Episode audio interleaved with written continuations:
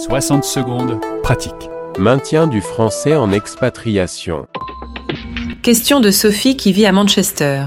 Je veux que mes enfants aient un double diplôme, français et pays de résidence.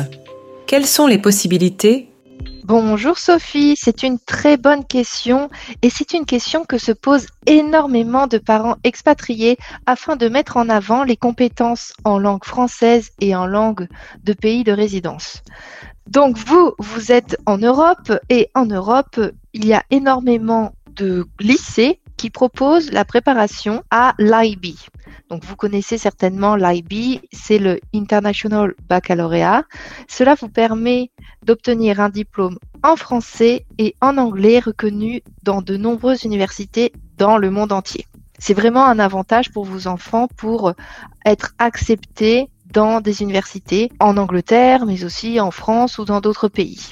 Enfin, pour les auditeurs qui sont dans d'autres pays, qui ne sont pas le pays anglophone, il y a d'autres possibilités que l'IB. Il y a par exemple le Bachibac, qui est euh, le bac international mais en format espagnol. Il y a l'Abibac avec l'allemand ou encore l'ESABAC avec l'italien. Alors évidemment, euh, ces diplômes ne sont pas forcément disponibles dans tous les lycées euh, dans vos pays de résidence. Cependant, je vous invite vraiment à regarder car dans l'Union européenne, il y a vraiment un effort pour que ce genre de diplôme se développe.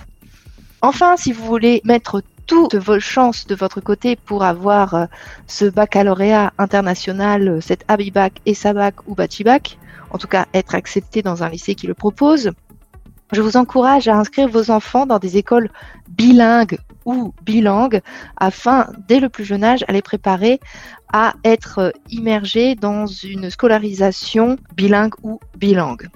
Enfin, pour conclure cette, ce podcast vraiment trop bref, car il y a énormément de choses à dire, je vous encourage à vous renseigner dans votre zone d'expatriation, car il est évident qu'il y a de nombreux programmes qui proposent des diplômes internationaux qui ne sont pas cités ici.